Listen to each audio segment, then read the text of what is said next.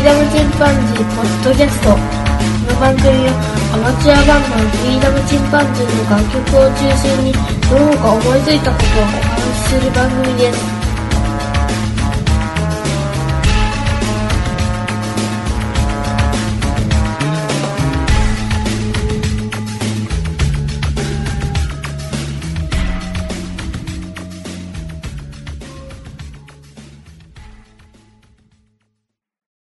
フリーダムチンパンジーポッドキャストさあ始まりましたフリーダムチンパンジーの佐藤ですはい、フリーダムチンパンジーのっちです。フリーダムチンパンジー、ケンです。うん、iPhone 製品について語ってみようかとも思ったんだけど、うん。まあ僕は結構なね、スマホ難民だし、ガジェットあんまり語れないんだよね。うーん。うん。っていうのでまあ、つれづれなるままに雑談会になるかなと思うんだけど、そうですね。ん。あでも、まあ、あれですよね。今回、あの、まあ、この会議しようかって言ったのも、あの、うん佐藤くんが、なんか乗り気がしない。う。うんん。なんか急に何にもなんか話したくないなと思って。あるある。あ のそれは。あ、もうね、それを聞いたときにね、ああ、やった、ヒロケイさんが来ると思ってすごい期待したんだけど。いや、あれね、あの人呼ぶとね、ちょっとめちゃくちゃになるしね。うんうん、あの人はあの人で随分とね、あの、忙しいみたい。ああ、そうなの。今回どんな爆弾が来るのかと楽しみにしてたんだけど。うん、今までの彼のね、出てくるペースで言ったら、多分最終回までもう出てこないと思うんだけど。あ、もう、フェードアウト。召喚して召喚して。俺の友達。彼を召喚することはないと思うんだけど。なんだろうね。そう。なんか、プチ打つみたいになっちゃってね、ちょっと。ああ、そうそう。で、ちょっとうんそう。で、その、プチ打つの話があったじゃないですか。うん。で、あの、これね、あの、多分ね、今日とかはね、結構鬱な人が多いはずなんですよ。うん、そっていうのがですね、ちょっと先日ですね、あの、うつ抜けっていう漫画があるんだけど、う。うんなんかね、すごい界隈ではすごく今、評判になってると言いますか、よく売れてるらしい、ピンクの表紙で、えー。誰がもう、もう誰がどう見ても手塚治虫が描いたような絵なんですけど、そんなリスペクト感じのしちゃったね。そう、リスペクトしすぎたような絵なんではありますけど そういうふうなやつで、あの、その本をね、あの、Kindle で、この90%引きセールみたいなのやってて、ああ、そう。90%ポイントで返ってきますよみたいなのやってて、で、それで買ってたんだけど、うん。で、それで読んでて、そこにね、面白いのがあって、あの、うつになりやすい日っていうのがあるの。あで、その方が発見したところによると、あの、うん。激しい気温差、あ、と激しい気圧差。うん。が起こった時になるんだって。うん。まあ簡単に言うと季節の変わり目とか、台風とか、うん。晴れから雨みたいな。はい。こういったのが起こった時それ言ったら、まあ、まあ人間があれなんかな、あの、外にあんまり出て危ない目に遭わないようにとか、そんなんがあるんだろうか。ああ、あ、わざと外に出さないってことか。うん。ああ。まあ行動しないようにする、その、安全弁じゃないけど、ううんん。そんなのあるなるほかで、それが現代病となって鬱になったわけか。な。まあ、うつっていうね、言ってしまえばうつなんだけど、まあ気分乗ると。時もあれば乗らない時も人間あるし、うんうん。ねえ、まあそういう意味合いでは、すぐうつと言っていいのかわかんないけど、そうだよね。まあ、まあ、プチうつ状態だなっていうのはたまにあるよね。うんうんいやこれも誰しもあるよねやって。うん。最近俺ね、なんかそう気圧差で頭痛がするようになって、うん。あんまりそういうのなかったんだけど、うん。うん、あの富士山登った時にね、結構激しい高山病にかかったんだけど、はあら、うん。それ以来ね、なんか、まあそれまでも結構弱かったんだけど、余計に弱くなってね、あうん。気圧差が激しい時頭痛がするっていう、あ。うんうんだからうん。結構雨の日、台風の日とかね、ああいう時頭が痛くなってね。ああ、そうなんだ。でも、あの、花粉症とかも現代病だったっけ？まあ、まあ、一定のその花粉をいっぱい吸い込むと、鼻の中、穴の中に穴があって、うそこにん。刺さ刺さっていくなんて、スポスポと。うん。で、一で、定なを超えると、なんか、うん、なんかね、一気に発症するらしいんだけど、うん。まあ、防衛本能だもんな、病気というよりは。もともとがね、うん。うんまあ、過剰に防衛することで鼻水、ね、が出ちゃうくしゃくしゃみが出すぎるっていうね。そうそう。あ、うんそうすると、あの、花粉症あるじゃないですか。うん。まさに、あの、僕もそれに、あの、大人になってからかかってしまったタイプで、うん。な30超えてから初めて花粉症を発症したんですよ。だからまあ溜まってきたっていうことだね、やっぱり。だろうね、きっとね。で、あと自分うんの、あの、苦手なやつがあるんだね。杉花粉とかね。そうそう。それはね、なんかね、まあ国の国国策が悪いっていう話もあるんだけど、木を増やせっていうので杉を植えすぎて、うん。で、花粉症になったっていうね。うん。だからあのー沖縄には杉が一本もないから、あ、杉花粉の方はいないと。うん。だから杉花粉の人は沖縄に移住する人もいるらしい。もしくはその時期だけ、あの、移動するとか。うんまあ、激しい人はね、あそこまでする。人も、ああ、なるほど。うん。なんか最近その、マンションでもね、その入り口で完全に花粉を落とすようなルームがあって、あ、ね、その、その後廊下も全部その外に面してない内廊下で、うん。で、部屋も完全、なんかその防備みたいな、そういう花粉症の人対策専門のマンションがあるらしいよ。あはい。ーそうだよね。あの、それみんな、血液検査とかやった？あの花粉症の。やってない。や、やったら怖いかな、なんかな。あら、どっちもやってない？怖いってね。いや、もう気にしたことないね。あ、あ、気にしたことがない。う平山ピー。ん。うん。羨ましい昔はそうだったね、僕もね。なんかね、もう、風邪みたいな症状になってくるんだよね。頭ぼーっとするし、なんなら頭痛するし、くしゃみが出るし、鼻水出るしで、風邪かなと思って、結局、花粉症のね、薬飲んだら、収まるからね。そう。うん。あの、ちなみに私、初めて発症しまして、で、うんその時はですね、あの、肺炎まで行きましたね。ええ 激しかった激しいな。で、あの、後で、あの、うん調べたんだけど、1万円ぐらいかけて、うんその、血液検査で、自分が何にかかりやすいというか、まあ、何に弱いかっていうのを調べたら、そう杉花粉だったんだよね。それアレルギー全般？あ、そうそう、あの、ハウスダストとかも測れるよ。はいはい。何がなってるのかっていうのが。うん。そうで、それで杉花粉だったんですわ。で、その当時にいたのが、えーうん杉が全国の含有率一番高い高知県だったという。ああ、そうなんだ。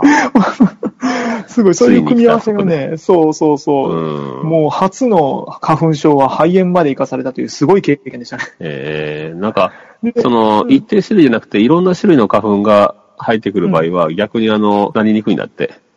だから、一種類だけが多いと、うんなりやすいんだけど、その、それに特化するから。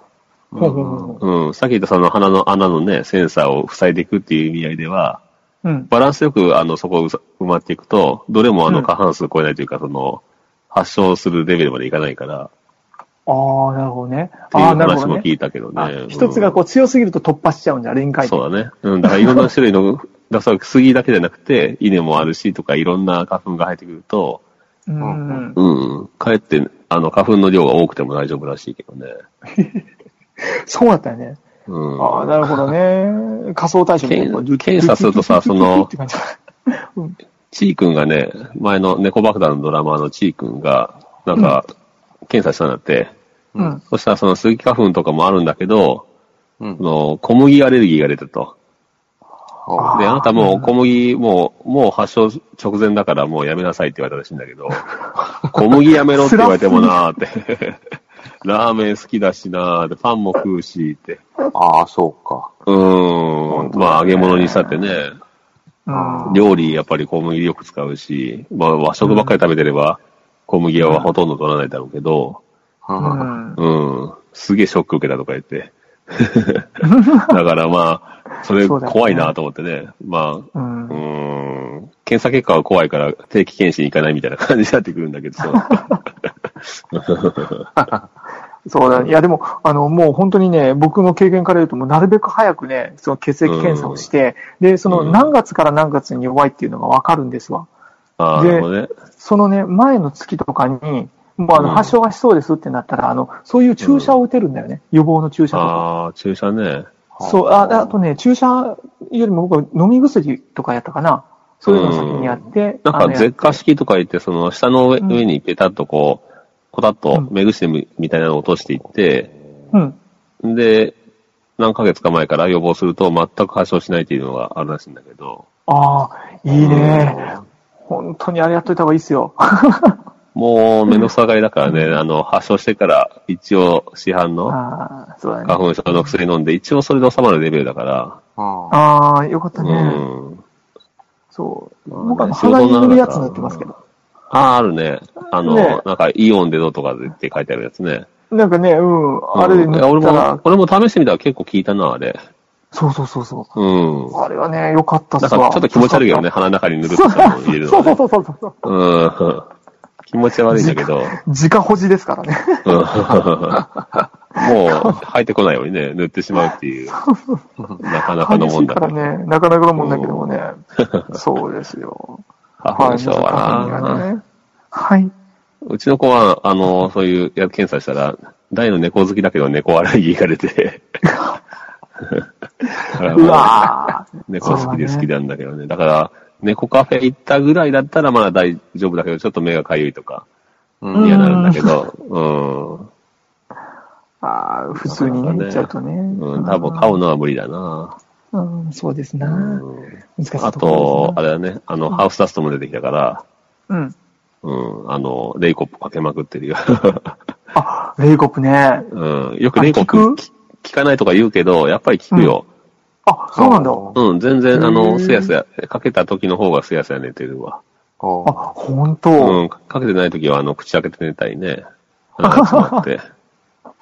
うん。そうだね。はあ、そうなんだ。だから、くその、うん。うん、なんか青色の光でうんうん。紫外線で殺すなみたいな機能もあるんだけど、なんかそれはどうも効いてないらしいね。うん、だから、なんか、うん、だから新型ではなんか機能がなくなったみたいな話も聞いたけど。あはうん、うちでもそう古くはないんだけどな。あ。う。うんん。まあでも、どっちが良かったね。あの、我々の中で唯一最後の鳥で、あ。え、うん、羨ましいうんわ。、花粉症になっていない。そう。うん。何のアレルギーないよ。あ、ほんえとうん。ないなでも検査したらね、そのアレルギー寸前までもう来てるとか、そんなのがわかるんだけど、うんまあでもなんかそのグラ寸前、寸前とか言われてもね。そう、グラフみたいなの出て、だからう、ん。それを見たらね、結構怖くなるなっていう。あーまあ子供のしか見てないけど、俺も。うん。ん。これも現代病なんかな。そうですな。うん。うんすごいね。つれづれなる前に花粉の話になりましたけども。だったけどね。最初、うつの話したのにね。そうだね、うつ、うん。まあ、いや、もう、俺はうん本物のうつが入ったことあるからさ、あの、中学高校のね。うん。早いな。中学高校時代のうつはひどかったからね。うんうん。うん、本当に。ね、ぐれた理由っていうのは特別、その、まあ、いくつか思いつくところもあるんだけど、家庭環境的なところで。それは別として、なんかまあ、ともかくうつになってしまって、うん。ともかく打つっていうのはすごいね。その時はもう本当にね、理由はわかんない、本人にわかんないから、たひたすらその中に入っていくよね、状態に。まあね。うん。うんまあ、死に場所を探してうろつくみたいな状態になったりとか、いう感じだったんだけど、うん。うん。なんか何、何もかもどうでもいいみたいなね。うん。うん。で、で、まあ、それが分かったのが、その、友達が貸してくれた本で、斎藤茂太っていうのかな？元先生だって言われている先生。そうだよね。あの方ずっと本書かれてるよね。うん、斎藤茂吉の孫だっけ？うん。だったかな？うん、息子か孫か忘れたけど。うん、まあ、いお医者さんだけど、その本貸してくれて、うんでその本読んでたら、その、うつ病の人の症状、うん。まあ結構重度になった場合に体に現れるらしくて、で、それを読んだらね、ことごとく自分に当てはまってね、いやお俺うつじゃんとか思った、思ってからが治り始めたな。認識してから。いやよかったね。うん。なんだ、俺別になんかうつなんじゃんって分かったら、うん。うん。むしろなんか、まあ、解放に向かっていたな、それから。ああ、うん自分の中でね。認まあそれでめられたのがよかったね。うんまあ、高校3年生ぐらいでようやくうん治ったかな、いう感じだったかな。3年生になったぐらいで。うん。あーうん。だから2年ぐらいちょっとね、それで、うん1年生の最初にその本借りてから、うん。うん、2年ぐらいかかったけど、あ、そうか。うん。すごいな、それがね、あの、うんなんかね、ともかくね、あの、まず、テレビがすっごい眩しく感じて、で、うんテレビのあの画面調整さ、俺すごい暗くしてたんよ。うん。で、家族がみんな、弟もね、親も、なんか画面が暗くなってる、画面暗くなってるって言うんだけど、うん。あ通常に戻したらもう眩しくて、あうん。で、音もすっごいうるさく感じるし、うん弟が、あのその部屋でさ、弟がギター弾いてたらもう壁をガンガン殴ってたんだけど。嫌な兄貴だったろうなと思うけど。そうだね。うるせえとか言いながら。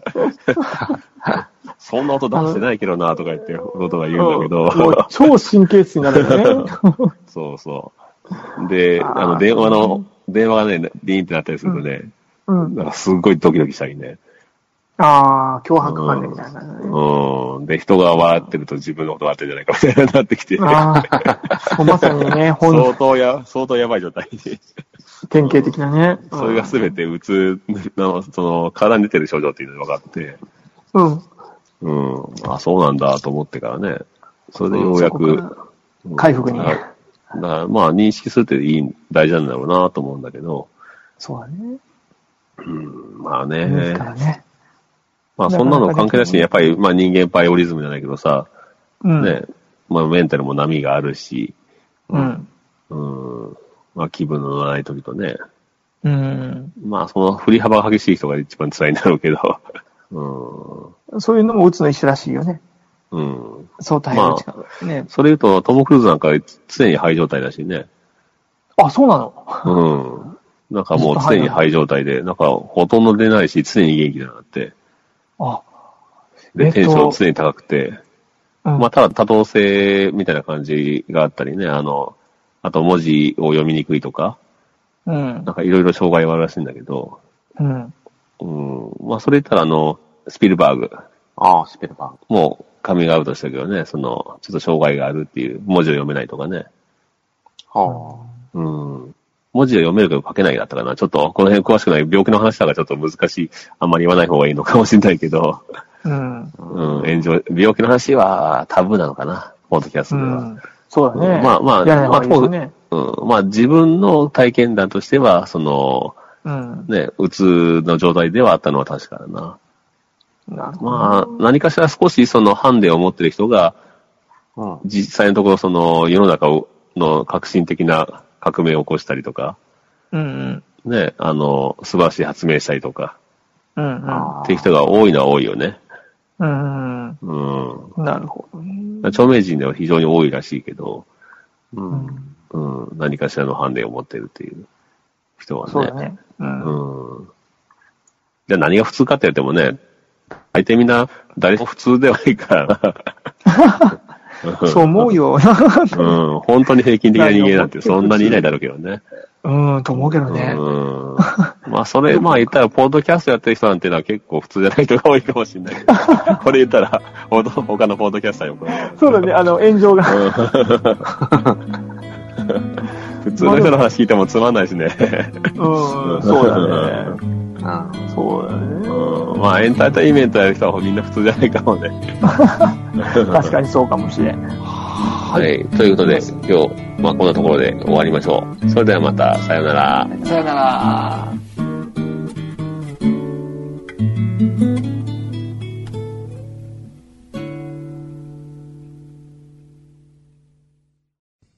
リーダムチンパンジーポッドキャスト。この番組はアマチュアバンドのフリーダムチンパンジーの楽曲を中心にどのか思いついたことをお話しする番組です。さあ、始まりました。フリーダムチンパンジーの佐藤です。えー今日はお便りを紹介したいと思います。まず、納豆ラジオのララさんからいただきました。エピソード87、岡山のモグラ、昔行ったことあります。懐かしい。ほんまに最終回かと思ってちょっとびっくりした。というふうにいただきました。こちらエピソード87は、私たちがね、あの、リリースいたしました。フリーダムチンパンジーが作った曲、僕らの旅は続くという曲に関して、いただきましたお便りを紹介したものですね。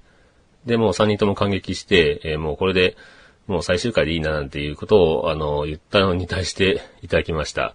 びっくりさせてすいません。えーちゃんと12月末までやりますので、もう少しですね、よろしくお願いいたします。で、モグラの方にね、昔行ったことがあるということで、ライブハウスね、僕たち、モグラというところでライブしたんですが、この時は、えー、60人ぐらいでしたかね、お客さん入ってもらいました。結構大きめの会場なので、100人以上入るのかな。えーカーテンでね、ちょっと仕切って、会場を少し狭くしてからお客さんに入ってもらいましたが、まあ、対バンでね、あのーまあ、お客さんの半分ぐらいはうちのバンドのお客さんでしたが、まあいい思い出ですね。他にもね、僕がライブしたというと、総社市の方にあるライブハウスとかでもやったことがあるんですが、岡山にはね、ペーパーランドっていう有名なライブハウスもありますし、他にも、オルガホールの地下とかね、あとは、クレイジーママキングダムとかそういったライブハウスがありますが、またぜひ岡山に来られることありましたらお声掛けてください。奈良さんありがとうございます。それから、ゆいまる快速旅団さんからいただきました。楽しみにしています。フリチンさん聞いてます。日本のエーゲ海行ってみたいです。というふうにいただきました。ゆいまるさんはね、あの、これ北海道の夕張市にある快速旅団という会社に、えーいらっしゃるゆいまるさんですね。で、僕あの、前からフォローはさせてもらったんですが、なぜかあの、男性だと勘違いしてまして、で、ひょんなことからね、あの、ゆうまるさんの番組やってるというのに気づきましてね、えー題名としては幹事長の、かっこいいことを教えちゃうという番組になってますね。こちらね、僕最近お気に入りでよく聞いてまして、ゆいまるさんの声がね、非常に可愛らしいんですね。僕、すっかりメロメロになってしまいました。皆さんもぜひあの、聞いてみてください。北海道夕張の快速旅団さんというのは、バイク用ですね、ツーリングされる方用の、えーいろんなグッズを販売されているようです。で、自社でね、開発した商品なんかもありまして、ツーリングテントとかね、タープとか、そういったものも販売されてるみたいですね。で、ちょうど僕このことに気づいた直前にね、僕の北海道旅行というのを録音してましたので、たまたまだなと思って僕すごく夕張には思い出がありますんでね、その後ゆいまるさんといろいろとツイッターでお話しさせてもらいました。おそらくあの、旦那さんがね、団長さんという形で、えーご夫婦でされてるんじゃないかなというふうに思いますけども、皆さんぜひ、えー北海道夕張に行かれることがありましたらね、快速旅団さん寄ってみてください。夕張はね、僕にとっても懐かしい思い出の地ですね。幸福の黄色いハンカチなんていう映画も僕大好きですし、あれ本当にいいロードムービーですよね。えー、武田鉄矢もまだ若くて、跳ねっかりな感じのね、えー、桃井香りなんかも可愛らしいですよね。高倉健は渋いですしね。あの映画はなかなかいい映画ですよね。えー、ぜひまたゆいまるさんお便りください。それから、シュンシスカさんが、えー感想をつぶやけなかったので、せめて今日聞いた番組名だけでもというので、えー10個ぐらいの番組を紹介されてますが、まあ、その中にうちも入れていただきました。またこの番組名だけつぶやき再開しようかなというので、まあ、聞いていただいてるというだけでもね、非常に嬉しいですね。えーまた、しぬさん、えーお便りください。それから、テイタンさんからいただきました。僕らの旅は続く、お拝聴ちょっとチェッカーズを思い出した、いい歌ですね。爽やかな曲です。というふうにいただきました。ありがとうございます。テイタンさんはね、ネジパパラジオですね。という番組のアートワークなんかも書かれてね、可愛らしい、えーイラストを描かれる方ですね。えーチェッカーズか懐かしいですね。僕もまあチェッカーズぐらいからなんか音楽聴くようになったような感じもしますよね。当時すごいとんがってましたけどね、今考えるとあのボロボロのファッションとかね、なんでしょうあれモッズでもないし、今思い出すなんか面白い格好してましたけど、肩上げとかね、流行りましたよね。あれはパンクロックの格好なのかなえテイタンさんありがとうございます。それから、桜井、桜地開店準備中参加いただきました。オリーブの浅漬け食べてみたい。旅行したくなりました。オリーブが空間に合わせて成長するなんて知りませんでした。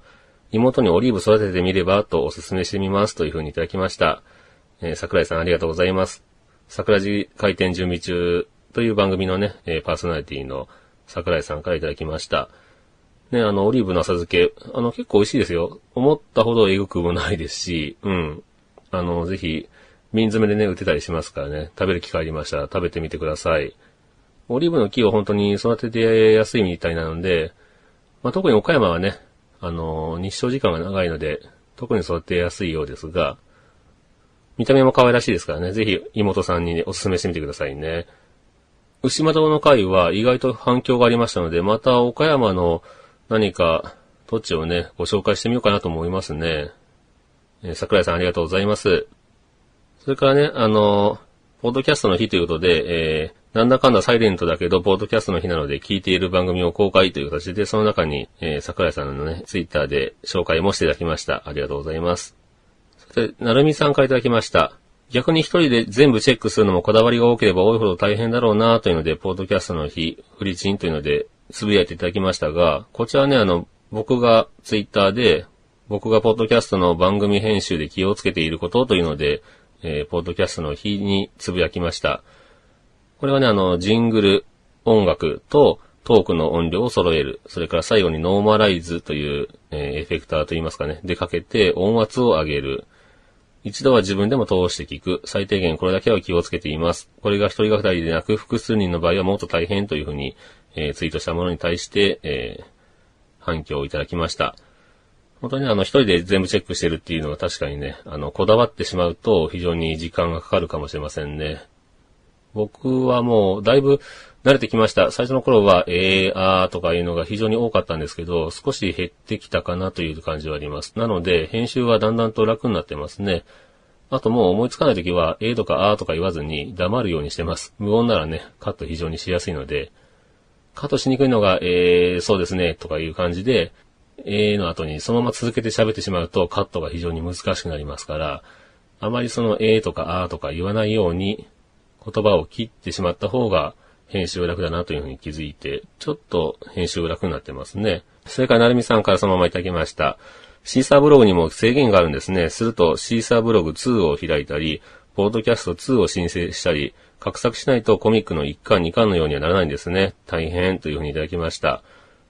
で、このシーサーブログには制限があるというのも私がつぶやいたものに対しての返答でいただきましたが、まあ、制限があるんですねというふうにいただきました。それから、なるみさんからもう一つ、可愛いっていうかワクワクする曲ですねというふうにいただきました。こちらはアニマルビスケットというロージーの曲に対していただきましたね。ロージーは僕の最初に結成したバンドの猫爆弾のボーカルの藤原くんが、まあ、猫爆弾解散後に結成したバンドですね。えー、メンバー5人でやってましたが、非常にクオリティの高いね、曲作りますんでね、あの、まあ、岡山のバンドでしたが、うん、音源の方ね、かけてもいいよというふうに言ってもらえたので、まあ、町屋バンドの曲なんていうのは、みんなに聴いてもらってなんぼだからというふうに言ってもらってね、アップしました。また、ロージの曲はかけてみたいと思いますので、えーお楽しみにしてください。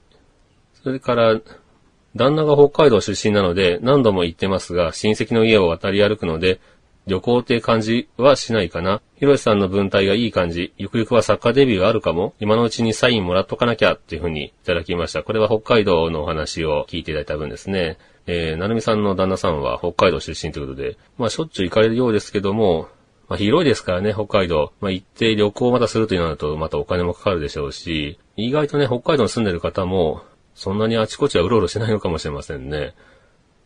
でね、あの、若気の至りですよね。僕の、まあ、日記というかメモ書きみたいなものが、どっさりあるんですが、えー、まあ、文体がいい感じという形で、うん、僕も読んでてね、非常に、あの、恥ずかしいと言いますか、うん、若気の至りですよね、これは。えー、まあ、今こんな文章書きませんからね、僕ね。まあ、あの、作家デビューということはまずありえません。なるみさんありがとうございます。それから、ゆいまるさんからまたいただいてますね。ありがとうございます。フリチオンを配信聞くの楽しみですというのは、これはあの、まあ、手前味噌ですけどね、私が北海道旅行した話をしてますから、また聞いてみてくださいというふうに、ゆいまるさんにお勧めしたものですね。で、これから、えっ、と、それに対して、ゆいまるさんから返していただきました。エピソード91聞きましたというふうにいただきましたね。竹中直人さんの楽屋にお茶をお出ししたことを思い出しました。お茶出しボランティアにもとっても丁寧に対応する人で感激したのです。話はそれましたが、配信お疲れ様です。またお知らせありがとうございますというふうにいただきました。ね、あの、ゆうまさんは映画祭ね、あの、夕張国際ファンタスティック映画祭にも、えーボランティアで参加してるみたいでして、で、竹中さんとね、会ったこともあるということで、あとね、受付でね、もぎりもされてるということですから、皆さんぜひ、よいまさんに会いたいなと思ったら、あの、夕張国際ファンタスティック映画祭にぜひ行ってみてはどうでしょうか。ね、あの、もういろんな映画関係者のね、交流の場所にもなっているようですので、夕張国際ファンタスティック映画祭というのは、僕は正直ね、初めて行った時も、長くは続かないイベントなのかなと、まあ、正直こんなこと言うと申し訳ないですけど、場所が非常に遠いですから、あの、まあ僕が行った時もたくさん人来てましたけどね、続くのかなと思いましたけど、もう立派にずっと続いてます。なので、まあ、あの、ぜひ皆さん行かれてみてください。さて、なるみさんからまたいただきました。やっと会えたよ、岡山県産清水白桃味のハイチュウということで、こちらはね、ビーフオアチキン、それからフリーダムチンパンジーの方とね、二つあの、送っていただきましたが、ビーフオアチキンさんという番組は、プレゼン対決をするというボードキャストの番組でして、その時ね、ハイチュウとそれからプッチョの対決だったんですけども、私はね、ハイチュウの方に一票しました。まあ、味がね、ちょうど岡山県産の清水白桃味があるというのも一つでしたし、ちょうどね、うちのちびすけが、この岡山県産清水白桃味のハイチュウを、こんなのがスーパーにあったよっていうので、お父さんこれすごく美味しいよ、お父さん1個あげるっていう風に言われたんですけど、僕ちょうどその時ね、さほど甘いもの欲しくない気分だったので、あ、お父さん別にいらないやっていう風に断ったらね、とっても悲しそうな顔をして、うちのちびすけ、しょげてたんですね。それで僕はね、非常に反省しました。子供はね、お菓子を一つあげるっていうのは、うん、すごい愛情表現だったのになと思って、なんかその、悲しそうな顔がね、なかなか頭から抜けなくて、で、そんな時にね、ビーフォアチキンさんの番組聞きまして、あ、これはちょっともう一遍、次男とね、シェアしてやろうと思って、それで、この味のハイチュウをまた買っていって、えーまあ後日あの、次男とシェアして二人で食べました。それから、なるみさんからはまだいくつかいただいてますね。エピソードの1から3を拝聴。ひろしさん、今の方が声が格段に若いです。で、ポンちゃんへのカミングアウト。優しくも切なすぎてマジで泣けちゃいました。そしてポンちゃん可愛いという風にいただきました。なるみさんね、他にも、えーいただいてますね。エピソード4から8を拝聴。モンゲーが岡山弁だとは知らなかった方言解説があると分かりやすくて面白いですね。という風にいただきましたね。最近あの過去回の方を聞いていただいているようです。非常に嬉しいですね。えーぜひ皆さんもね、あのー過去回を聞かれても何か感想ありましたらぜひ送っていただけると嬉しいですね。特に最初の方は、えー聞いてくださってる方がほとんどいなかったので、感想を全く聞いてないんです。そういったのもあって、えーこうやって翻って聞いて、えー感想いただけるととても嬉しいですね。それからもう一つ、立花泉の定時性フィーリング239件目を初拝聴ヘッジホッグ、ソニック・ザ・ヘッジホッグってフレーズを思い出して、ああ、ハリネズミだったっけ？ライブトークも音楽の断片もワクワクの雰囲気が伝わってきました。渡るさんもかっこいいという風にいただきました。ね、あの、僕が定時性フィーリング、弟がね、榊泉さんと一緒に、えーやっている番組を、まあ、いつもあの、ツイッター上ではね、えーリツイートしてますので、そちらで聞いていただいたようです。うちの番組の中でもお勧めしてましたんで、それで聞いてもらいましたかね。榊泉のところをね、間違えて立花泉という風にこちらにお便りいただいてますので、うん、やっぱりなるみさんの中ではね、まだ立花泉さんなのかもしれませんが、今は、えー、榊泉さんですね。ぜひ、あの、また、定時性フィーリングの方も聞いてみてください。定時性フィーリング239件目、まあ、たくさんね、配信してますから、なかなか過去回を全部は聞けないと思いますが、結構ちょこちょこ僕の話も出てきて、僕の番組、フリーダムチンパンジーでは公開しない僕のパーソナルな話がいっぱい出てきますから、かなりね、あの、えー、僕の過去も、えー、さらされてます。なので、本当はクレーム入れた方がいいかもしれませんけどね。えーえー全部聞いていただくと、僕の、えっ、と、話してない、話さないようにしてることがいっぱい出てきますんで、ぜひ、あの、聞いてみてください。こうやってね、あの、なるみさんからはいっぱいいただいてますが、僕がね、あの、なるみさんにプレッシャーを与えてるんですね。それがあの、なるみさんがいつもいっぱいくださってたのがお便りを、一時期ポートもらえなかったので、あの、すごく、ね、寂しかったんですね。なので、なるみさんにはあの、つぶやいてくださいっていうの風に、プレッシャーをかけてましたら、えたくさんお便りいただいてます。ありがとうございます。なるみさんは最近はあの、ポッドキャストではないですけど、えーツイキャスですね。ツイッターキャスティングの方で、ちょっとデビューされたりね、してますんで、ひょっとしたら、ポッドキャスト番組を、いずれ持たれるかもしれません。楽しみにしてますんでね、ぜひ、トライしてみてください。さて、それから、三木尾木村さんからいただきました。エピソード91を拝聴北海道への旅、佐藤さん文学的ですごく知性的な感じがします。なぞってみたくなる旅行記でした。というふうにいただきました。ありがとうございます。土曜日のもう一つという番組のキムキューさんというふうにね、お名前で番組されてますね、木村さん。えー北海道の旅は本当に僕にも思い出の旅行でしたからね、ぜひ行かれることがありましたらね、楽しんでください。オーロラ号というね、流氷船乗って、流氷の真ん中まで行きましたが、周り全部がね、氷で閉ざされた風景っていうのは本当にあの、まるで北極に来たような気持ちで、とてもいい風景でしたね。で、エトロフ島とかね、そういった北方領土なんかも見えましたね。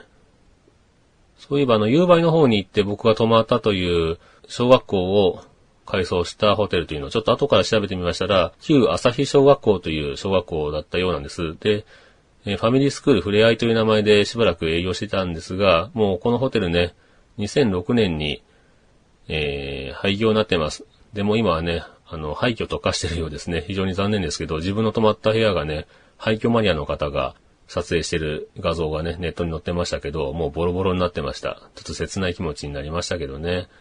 うーん、財政破綻と一緒にその、あれはひょっとしたら第三セクターといいますか、市が支援してやってたのかもしれませんね。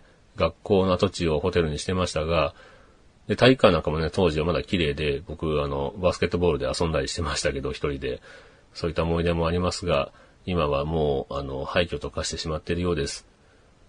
うん、ちょっと残念ですけどね。ただ、夕張には、今、中学校をまた改装してホテルにされてるっていうのがありますんで、同じようなね、あの、広い部屋を体験できますから、ぜひ皆さん、夕張に行かれましたら、えー快速旅団さんとその、元中学校のホテルというのにも泊まってみてはいかがでしょうか。他にも僕が北海道旅行の話でしましたお店いくつか調べてみましたが、まだちゃんとお店大体どれもありましたね。バー杉の子さんは僕がいた時のお店からはちょっと移転されたようですが、まだ続いております。その時のマスターはね、おそらく代替わりもされてるんじゃないですかね。おそらく御年80歳を超えてらっしゃると思いますんで。ただまああの、やっぱり老舗という形でね、非常に人気のバーになってますから、ぜひバー杉の子さん行ってみてください。他にもね、ビリーザキッドというお店をご紹介しましたが、こちらうちの親父の、えー友人の方がされてるお店ですね。こちらももう代替わりされてるかもしれませんが、ネット上で見ますと、食べ放題とかもしてるみたいで、で、行かれた方がね、評価5段階評価で4だったか5をつけてらっしゃいました。それで、なんかものすごい盛況してるみたいで、1時間2時間待ちが当たり前みたいなことを書かれてましたから、非常に繁盛してるみたいですね。とっても嬉しいです。えー、また僕も北海道行ってみたいですね。木村さんありがとうございます。それからワンライフポッドキャストさんからいただきました。すっごい面白かった。大学生の佐藤さん、社交的すぎ、私的すぎ。かっこいいですね。4年間日記つけてるのもすごいです。北海道行ったことがないので、風景がイメージできてよかったというふうにいただきました。ワンライフポッドキャストさんは、えー岡山のね、同じ岡山から発信してるポッドキャスターの方ですよね。まあ、こちらも北海道旅行についてのお話で、北海道旅行も結構反響を超えてみると大きかったですね。まあ、日記をね、4年間もつけてるというのはかなりキモいですけど、普段の生活のね、部分を読みませんが、たまたまま今回、北海道旅行の部分だけ読みましたけど、ちょっと他のところをね、えー読み返す勇気はないですね。かなり読んでて恥ずかしいですからね、自分でも。まあ、かなり格好つけてますし、モラトリアム全開と言いますかね、気恥ずかしいものがありますね。うん。これちょっとね、自分の子供とか妻に読まれることを考えると地獄ですので、まあ、いつか処分したいなと思ってますが、まあ、本当に格好つけてますよね。で、意外と社交的で、まあ、格好つけてるという意味では、そのジャズね、僕当時好きでしたけど、ジャズ格好つけて、よくわかってないくせにね、えリクエストしたり、それから、結構いろんなブランドで飲んでますよね。えっ、と、社会人になってからも格好つけてね、僕は、ポール・ジローとかね、そういった高いお酒を結構飲んでましたが、もう今はさっぱりもう飲まないですね、お酒は。まあ弱くなってしまったというのもあるんですけど、うん、もう特にウイスキーなんかは全然ブランデーウイスキー系統は飲まなくなりましたね。えそれから高野菜祭司さんからいただきました。初お便りです。佐藤さんは自分の声や喋り方があまり好きではないようですが、落ち着いた低い声で自分は好きですよ。お乳のスピーカーが低い音を響かせるものなので、なおさら良い声だと思いながら聞いていますというふうにいただきました。高野菜祭司さんありがとうございます。この高野菜祭司さんは、ポッドキャスターではないようでして、えー、最近ね、ようやく、ポッドキャスターでない方からもお便りいただくようになりました。まあ、ポッドキャスターの方からね、当然いただくのもものすごく嬉しいんですけど、こうやって自分がね、あの、フォローしてなかった方からいただいたりとかいうのも非常に嬉しいですよね。ありがとうございます。あの、自分の声をね、僕はどちらかというと、声と喋り方ですよね。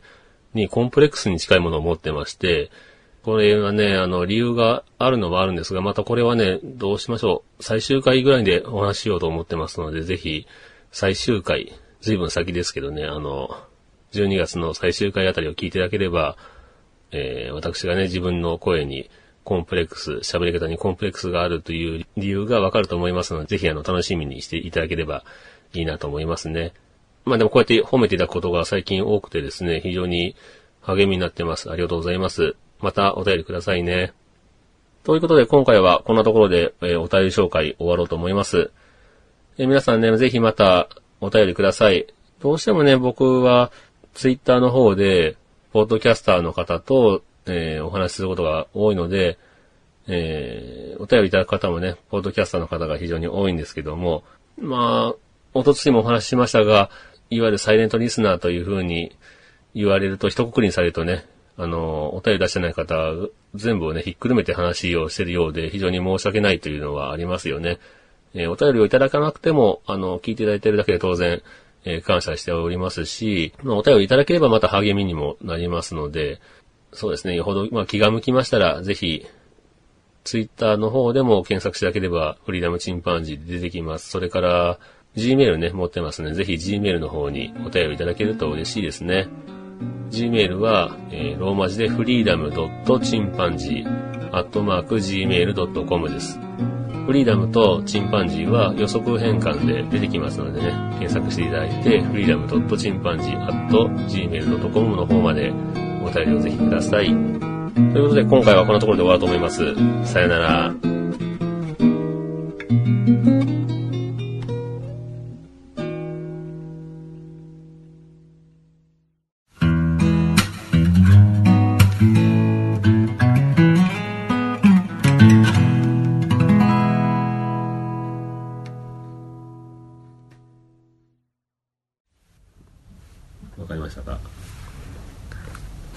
ゴソゴソせないんだ。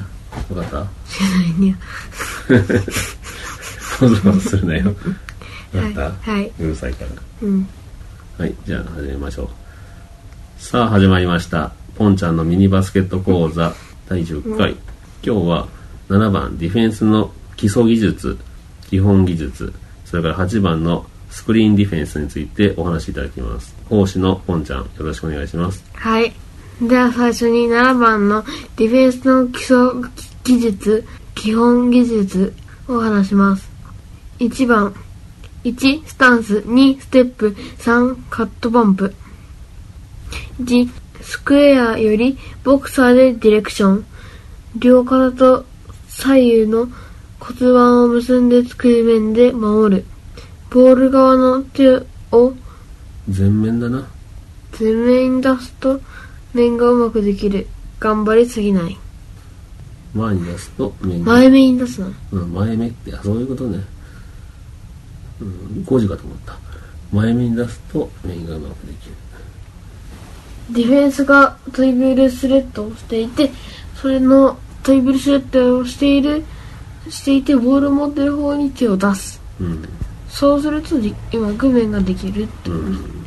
そして頑張りすぎないというのは上の方で頑張りすぎてえっとその辺で抜かれてもそこ行かれたら意味がないのでうん。頑張りすぎずに守るはい。まあ、ゴール下らへんは頑張ってもうん。いいです。今のちょっと、うん、使えるかな大丈夫編集すりゃ使える。いや、使えんかもしれん。はい。はい。2番、サイドクロスターンを使い分ける。視線に注意。相手のターンを想定して、ステップ、特に背中をつけられた時にオフェンスかロールターンを続くとか多い。スライドクロスターンを使い分けるというのは、スライド前。まあ、スライドするのはスライドなんですけど、それは何？横に動く横に動くうん。で、クロスして守る。うん。まあ、変わるっていうか。うん。うん。クロスはクロスだね。ターンは何？ターンは回る。普通に、普通にディフェンスの時につついていけるように、視線に注意。視線、これは何？視線に注意。わからない。だいぶやばいですね、今回。いや、わからないことだらけ。うん I don't understand. 相手のターンを想定してステップ、特に背中をつけられた時にオフェンスがロールターンすることが多い。うん、背中に、背中につけたら、くるって回ることが多いから、うん。そのターンに合わせて、えっと、下がって守る。うん。はい、じゃあ次行きましょう。3、カットするオフェンスを体で受け止める。うん。カットするオフェンス。まあ、まあ、カットインしてくるってことでしょ。うんガッと。そしたら体でガッと止めないといけないってことだね。体で受け止める。うん。2番、1、クローズアウト。3番から1番になること。2、ジャンプトゥーザボール。3番から1番になるディフェンス。片手を上げてシュートチェックをしながら、歯効いてオフェンスとの間合いを詰める。同時に少しバックステップをして、スタンスを低くし、ドライブに備える。うんウィークサイド、ウィークサイドドライブのストップを重視する。うん。というのは、これはあのクロえクローズアウトの話ね。はい、3番から1番に変わるってことね。第9回で話したと思うんですけれど、うん。3番をしていて、で、いきなり遠目のパスが来る。そしたらすぐ1番に、マークマンへのパスが来る。まあ普通だったらカットするけど、カットできなくて、守れたっていうのをクローズアウトと言って、それで、片手も上げてシュートチェックをしながらハーキーで、ハそーキーなのこれ。は、ん？ハーキーって何？ハーキーっていうのは足場だと。足元とするの。何それ。ええっと、手を上げながら足を動かす。動かすってことなの？足を。あーで、あ足を交互に動かしながら、うんえっと、すぐ反応できるように。ええ足をそうすんだ。交互にステップするというかね。うん、まあ、うん、するわけね。うん、まあ、タタタタタッとするわけたね。そしたら反応しやすいわけね。うん。同時に少しバックステップをして、スタンスを低くして、ドライブに備える。まあ、ドライブ、突っ込んでくるのに備えるわけね。うんウィークサイドドライブのストップを重視する。まあ、ウィークサイド、弱いサイドね。のドライブをストップするように。それから、2番、丸2番。1番から2番になるとき、あ、これはジャンプトゥーザボールの説明ね。うん、ジャンプテータボールの説明で、1番から2番になるときにパスのボールと同時にパス方向へジャンプしてマークマンのボールサイドカットをバンプでストップする。というのは、1番、自分がマークマンを守っているときに、うん。他の人にパスした。その時に2番の時に、そのボールについていって、うん。で、ボールに向かって、バンプをする。バンプってぶつけ、ぶつかるというか、あの、バンパーのバンプか。バンパーではない。バンパーの、バンプオブチキンのバンプじゃない？これ。そうそういう意味だよ。打つ、打つとか、えっと叩くというか。止めるっていうか、うん。そんな感じ。バンプでストップする。まあ、要はボールをカットするってことね。うん、うん、うん。バンプでストップする。これ動きを止める意味？ボールサイドっていうのは、ボールを持ってる人と、あとマークマンの間に飛んで、ドーンって、その動きを止めて、うん。それから守る。ボールをカットするという意味じゃなくて、ボールサイドカットをバンプでカットしてくるところを、自分の後ろ、ボールの方を抜抜かれたらもパスが入ったらもうシュッていかれるから、うん。えっと、そのボールサイドカットを、えっと、ボールについて、まあ、バンプで止めて、それでまた守る。うん。流れを止めるわけね。はい、次。大きい3番。ダブルチーム、原則としてパスをしたオフェンスのディフェンス対応する。ウィングへのダブルチームは上から行く。下からはダブルチームではなく、ショーリカバーになる。というのは、ダブルチームはパスをしたオフェンスのディフェンスが対応することで、マークマンがパスをした、それについていって、ディフェンスがパサーからのボールを受け取るオフェンスを二人で守る。うん。まあ、遠目で守ってたら、公式試合では赤旗振られるけど、近めで止める。50センチ以内にね。50センチ。うん。うん。まあ、トラップっていいんですけど、うん、腕半分ぐらいね、ウィングへのダブルチームは上から行く。下からはダブルチームでなくショーリカバー。ショーリカバーは、うん。一回目してパスを誘いながら、自分のマークマンに戻って、そのマークマークマンにパスが来たら、それをカットしたりする。次大きい8番。スクリーンディフェンスについて。1番、パイトオーバー、まず一瞬でボールとの距離を詰める。スクリーナーの前を通る。追いかける方向に低い姿勢で肩から進む。一瞬でボールとの距離をバッ、バッて詰めてひるませるっていうか、うん。一瞬止めて、それから、まあ、スクリーン、来た人の前を通るっていうのは、えっと、スクリーンをしてきた人に対して前を通ったらファイトオーバーって言って、うん。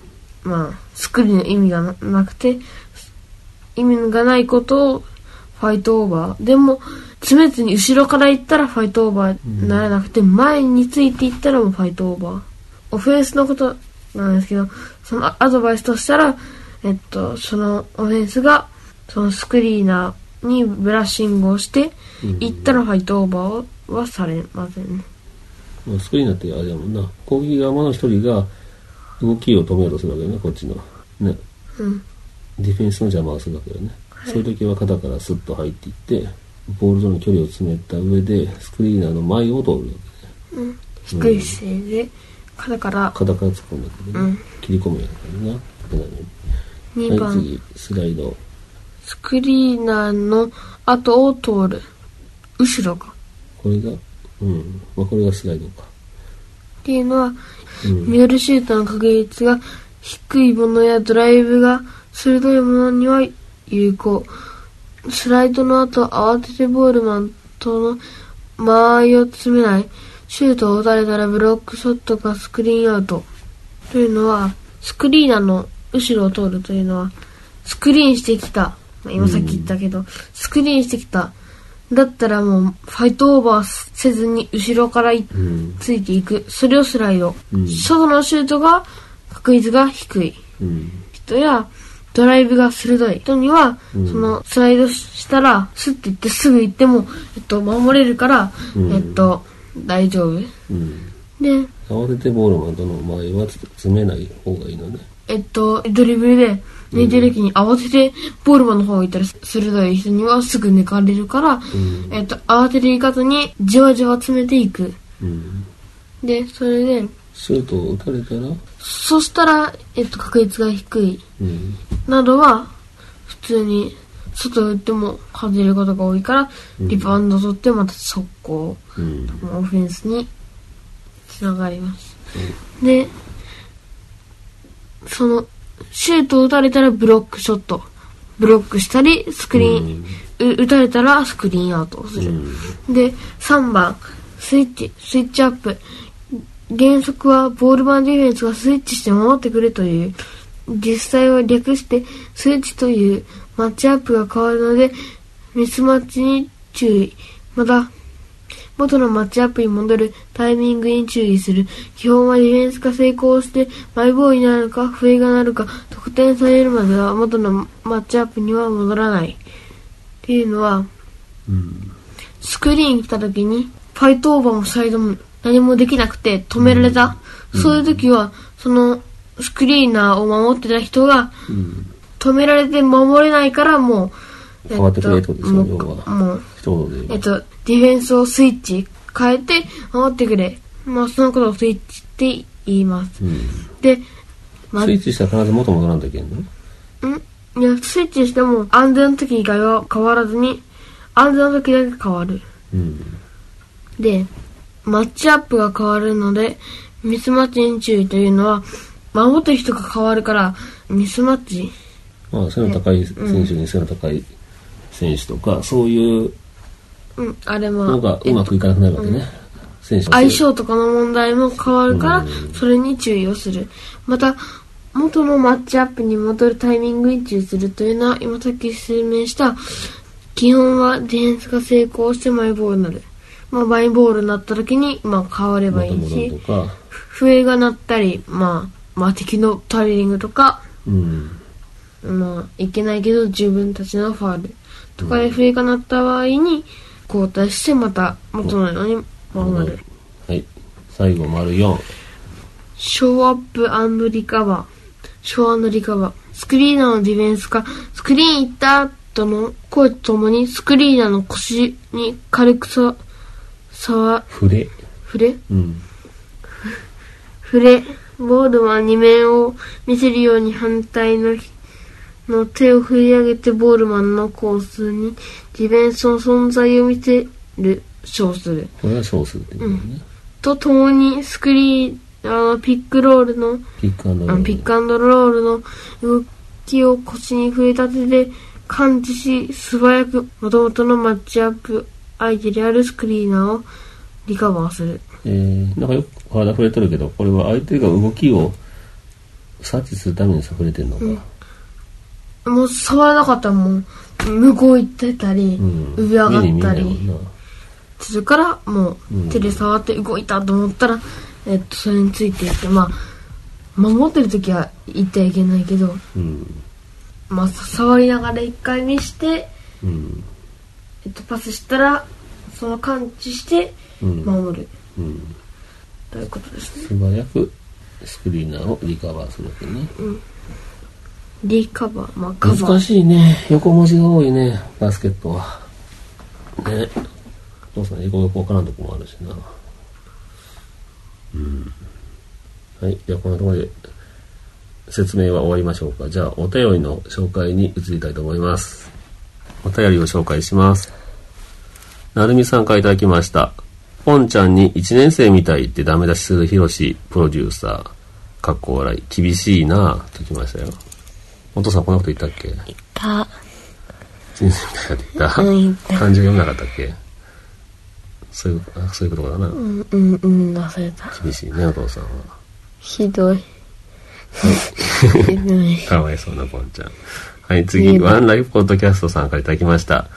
えー二人で守っちゃダメなんですね。初めて知りました。バスケ知らないルールいっぱいあるといただきました。はい、ワンライフポッドキャストさん、岡山の方ですね。二人で守っちゃダメというわけじゃないけど、ね。0.5アム。うん。うん、肘までの長さで詰めたら、2人以上だったら大丈夫ですけど、うん。50センチ以上、うん。0.5アム以上だったら、ダブルチーム、公式だったら、うん。のことで、え赤旗が振られて、敵ボール、フリースロうん。ーになります。肘までのすごい近い距離だったら OK なわけね。詰めてもう当たるくらい。うん。まあ、本当に当たりすぎてファールになったらいけないけど。うん。スラムダンクでもあったよな。うん、えっと、一番最初に、誰だっけ？仙道じゃなくて、魚住の、え、魚住違うだろ。え、両南じゃなかったっけ？両南の時使った？仙道に使った？あ、違うわ。えっと、あれだわ。あ、色のえ黒いっと、海南の、海南の。海南の、な、なんだったっけ？牧。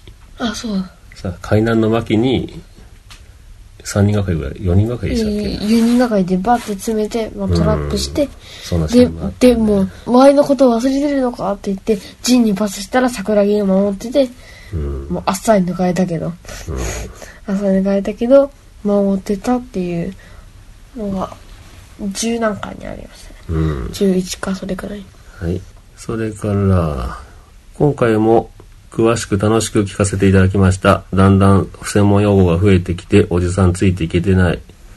でも次回も楽しみにしています。といただきました。ワンライフポートキャストさん。またいただいたよ。再び。うん。ね、前回のミニバスケットコートその9でね、だんだん専門用語増えてきましたね。うん。確かに難しい。うん。クローズアウト。これからジャンプトゥーザ死んだとボール。ファイトオーバー。ショーアップリカバ昭和のリカバーとか。ー。ね難しいね。カットバンプとかね。うん。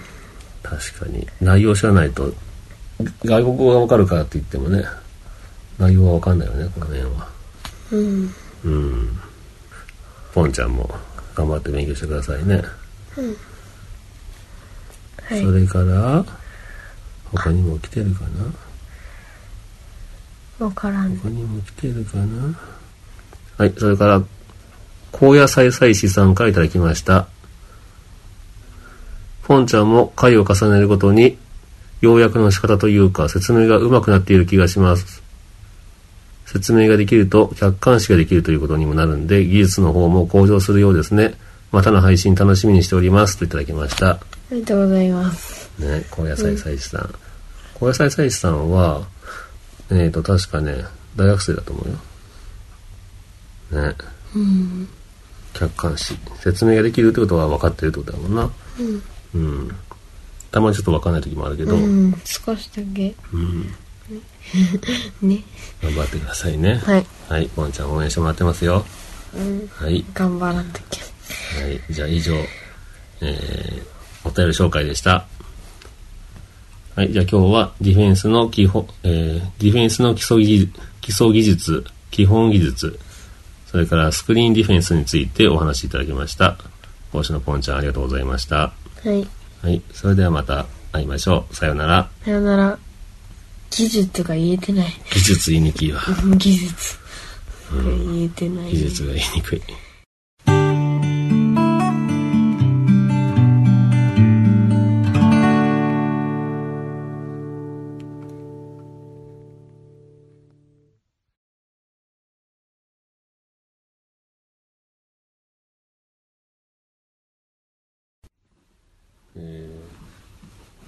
わらないうん、それ、こんな感じってやられてもね。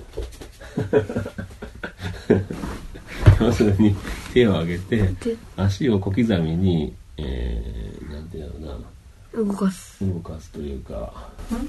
そ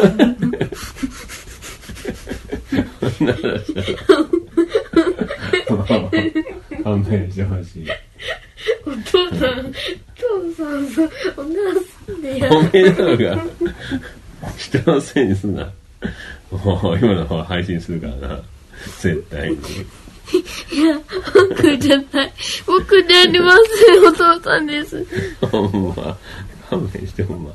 で、もうええよ、先行こう。足を、なんていうんあーなんていうんかな、これ。足を、ふう、バタバタさせる。バンバンとさせる。